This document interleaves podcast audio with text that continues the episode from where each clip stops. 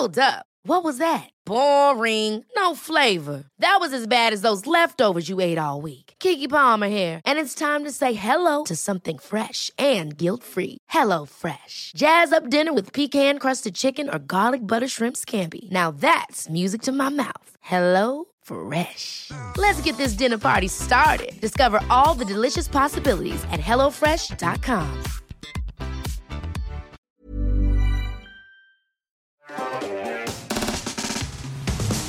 Bienvenue Kevin Limonier, tu nous as tu nous as rejoint, on a eu beaucoup de retard, je tiens à m'excuser. On était emportés dans nos sujets euh, de chat GPT, je sais pas si, si tu avais suivi ça toi de ton côté. ouais, j'ai suivi, ouais.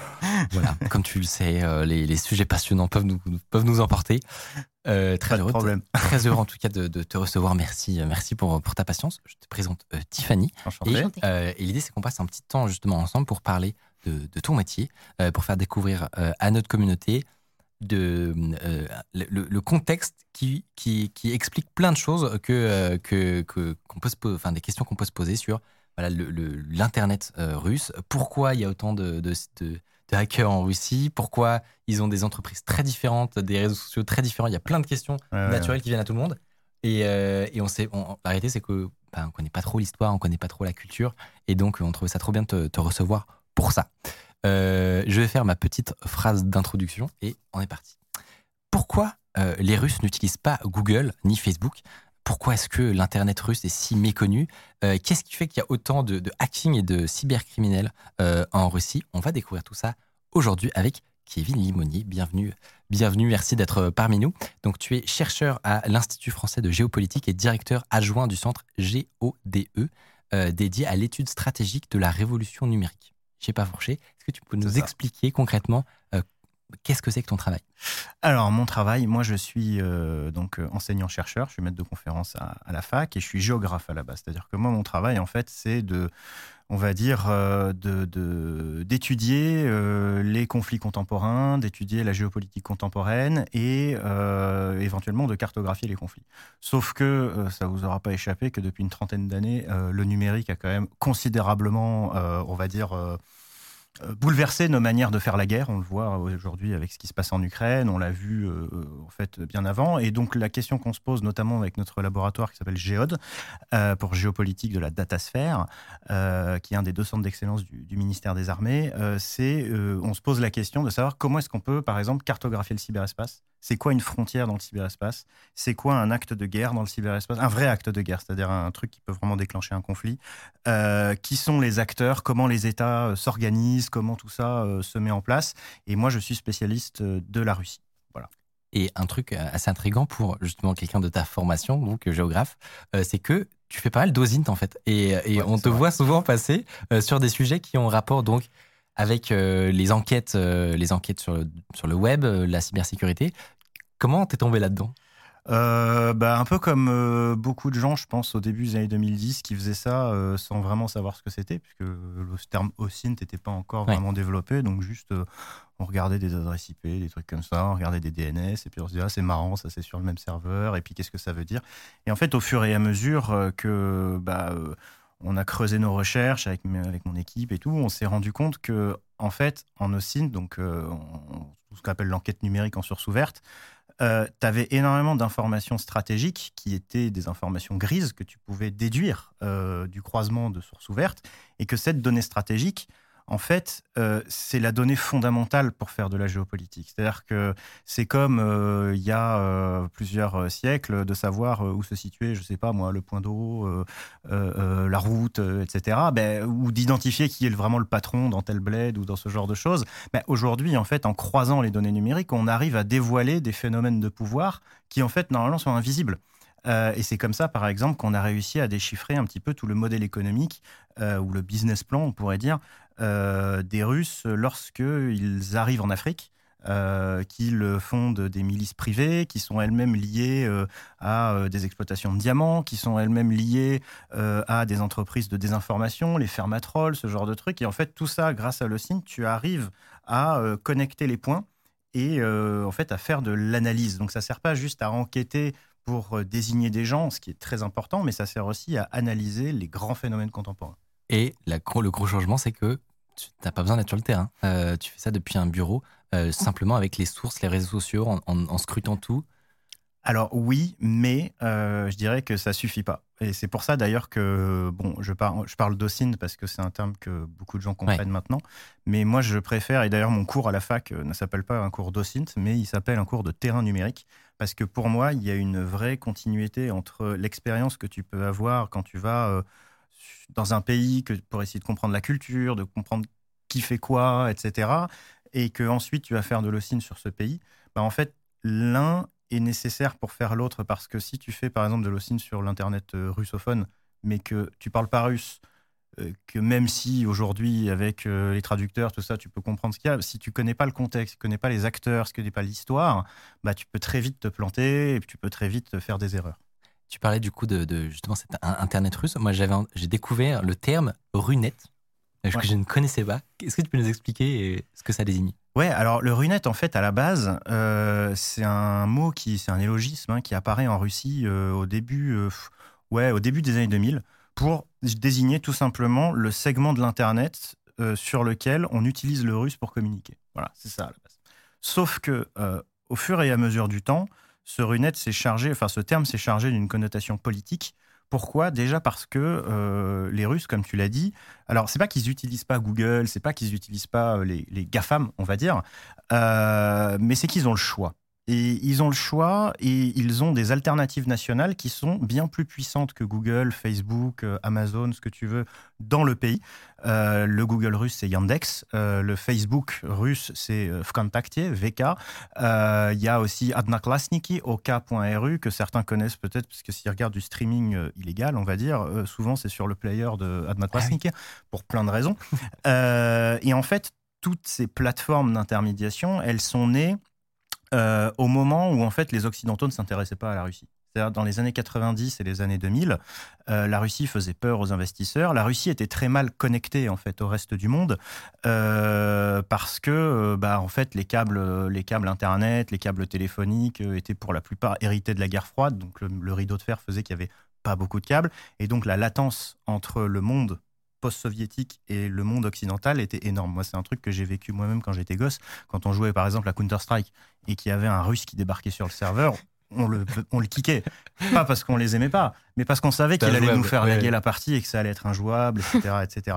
Et pendant très longtemps, cette anecdote n'a rien signifié pour moi d'autre que juste on kickait des Russes.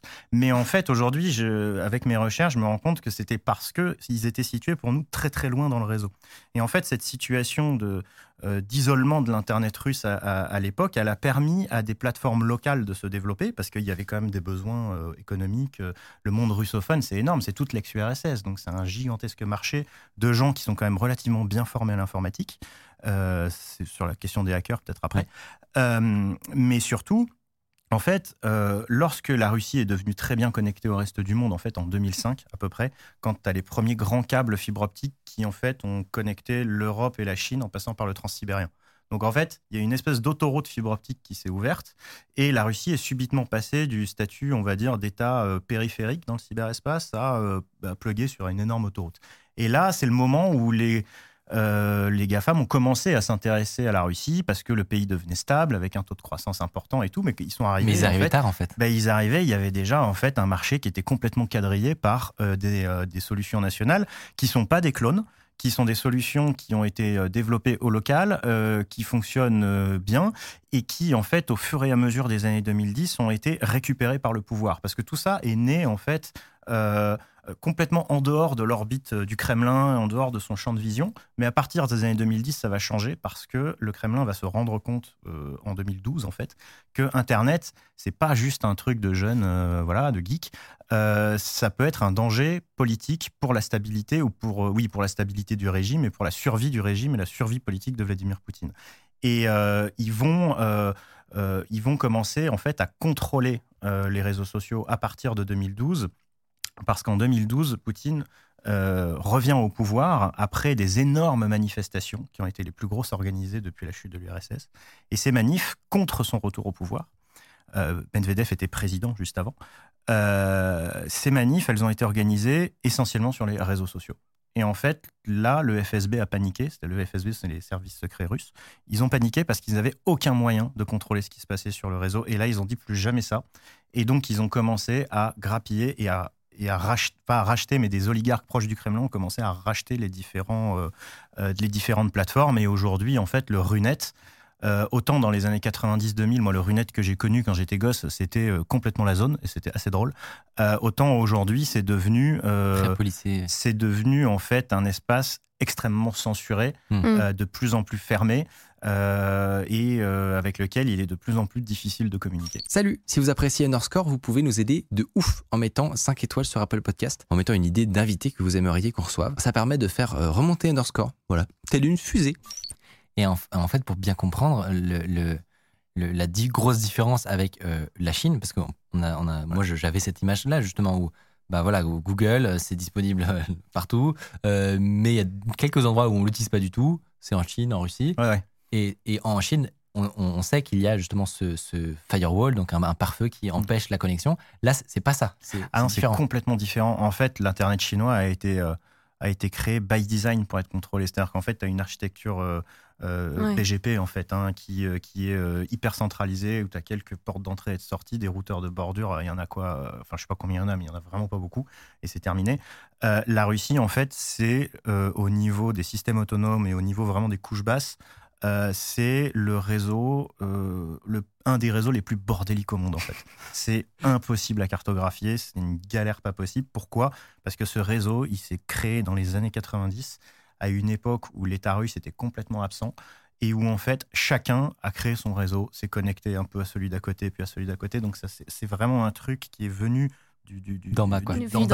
Euh, et quand tu es une petite ville de 30 000 habitants euh, paumé dans la taïga et que, ben, en fait, pour te connecter, il faut, euh, euh, il faut aller dérouler un câble jusqu'à la ville d'après, ça coûte cher, il n'y a pas d'investisseurs qui vont venir t'aider, et ben, en fait, tu crées une asso locale, tu crées une entreprise locale, et c'est pour ça qu'aujourd'hui, par exemple, en Russie, tu as environ 13 000, 13 000 entreprises qui sont considérées comme des FAI. Donc il y a plus de 13 ah 000 FAI en Russie. Il y a des petits FAI. Alors ça a tendance aujourd'hui à diminuer, mais tu vois bien que par rapport euh, aux quatre mastodontes qu'on a en France, bah c'est incomparable. Et il est pas, euh, il est assez courant en Russie d'avoir des petites villes, voilà, de 50 000 habitants, 60 000 habitants. Moi, une ville dans laquelle j'ai habité, où en fait le FAI local, euh, il servait la ville plus trois villages autour, et le FAI c'était littéralement le patron euh, quand tu avais un problème avec le routeur, tu appelais euh, une hotline, c'était sa femme qui répondait. et le mec qui installait les, les bornes et tout, c'était son fils. C'est une entreprise C'était vraiment la PME familiale.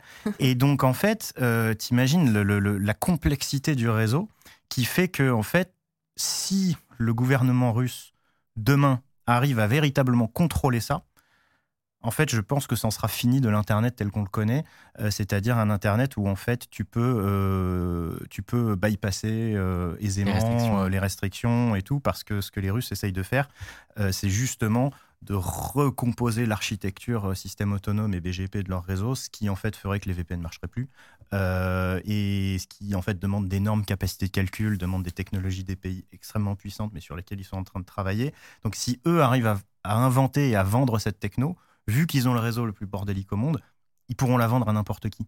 Et là, là, on aura de quoi s'inquiéter. Heureusement, je touche du bois, c'est pas encore demain mm. la veille, parce qu'ils n'arrivent pas à mettre en place toute leur stratégie qui consiste à euh, ce qu'ils appellent le runet souverain. Euh, c'est une loi de 2019 qui donne à l'État les compétences pour euh, déconnecter la Russie du reste du monde.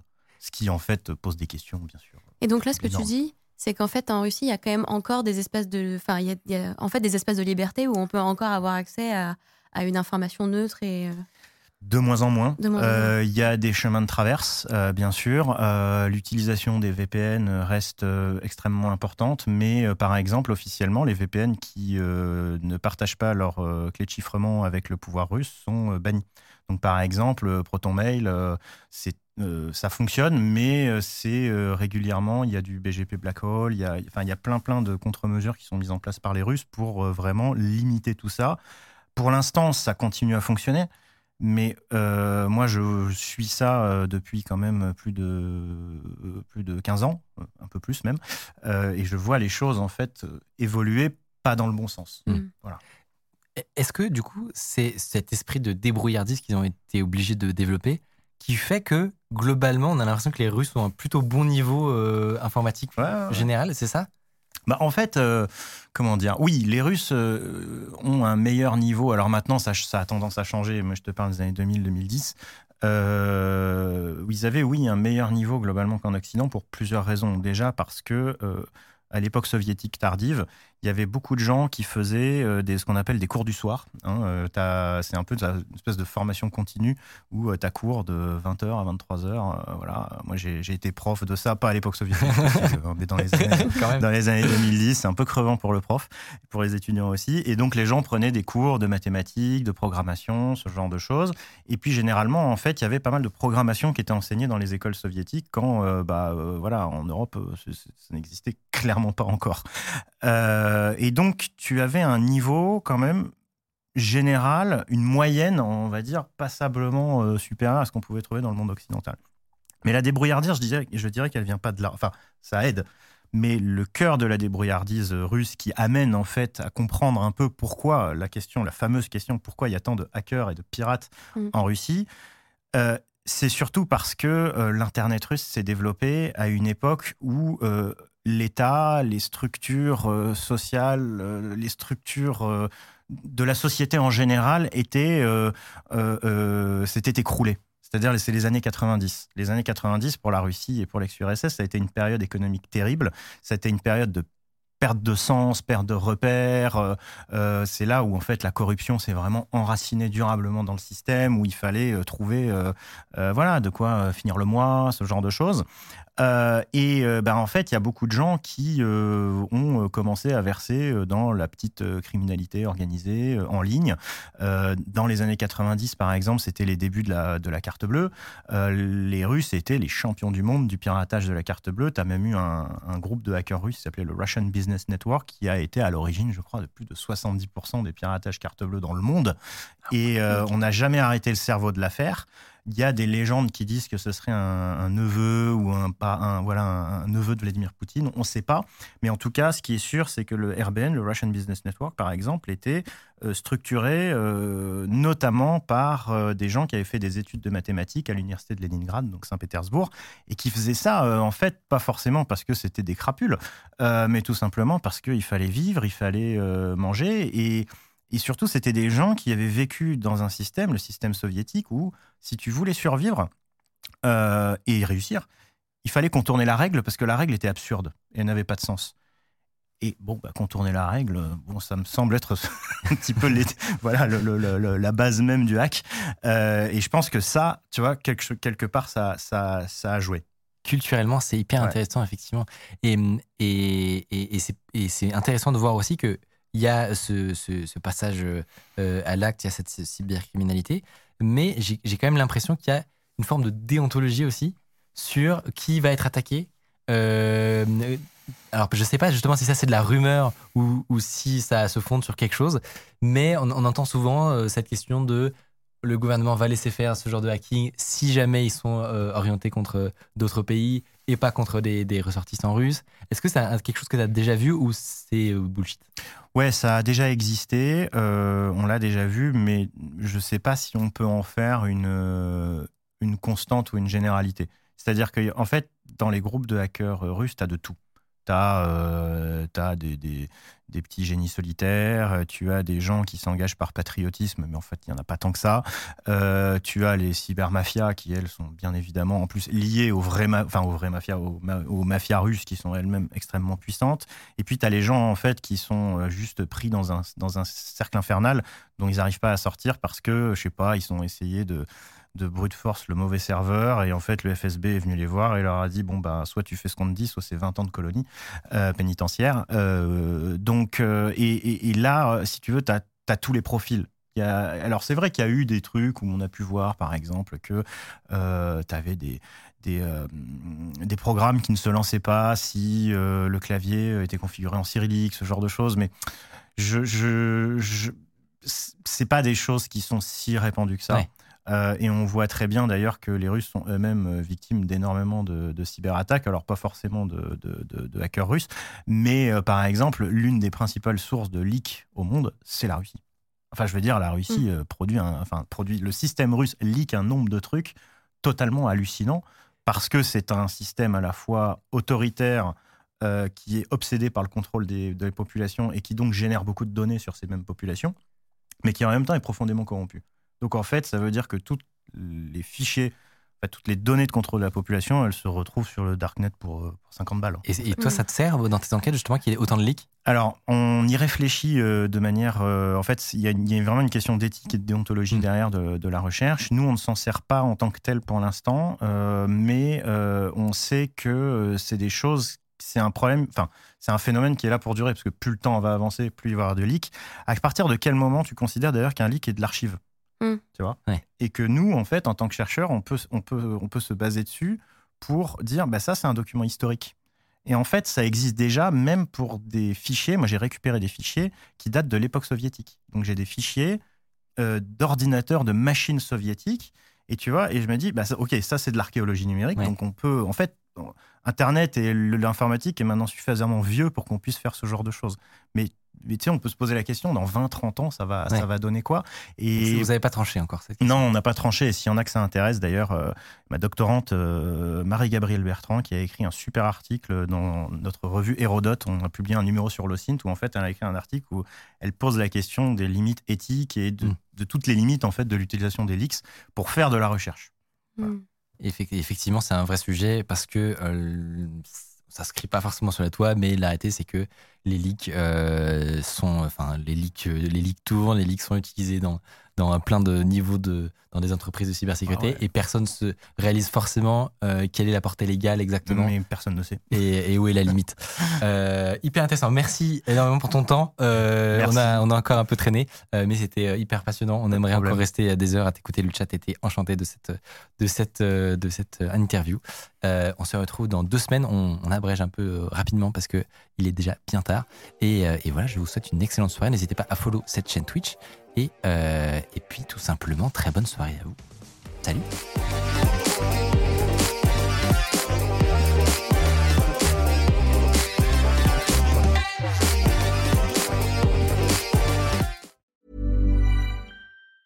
Ever catch yourself eating the same flavorless dinner three days in a row? Dreaming of something better? Well, HelloFresh is your guilt-free dream come true, baby. It's me, Kiki Palmer. Let's wake up those taste buds with hot, juicy pecan crusted chicken or garlic butter shrimp scampi. Mm. Hello Fresh. Stop dreaming of all the delicious possibilities and dig in at HelloFresh.com. Let's get this dinner party started.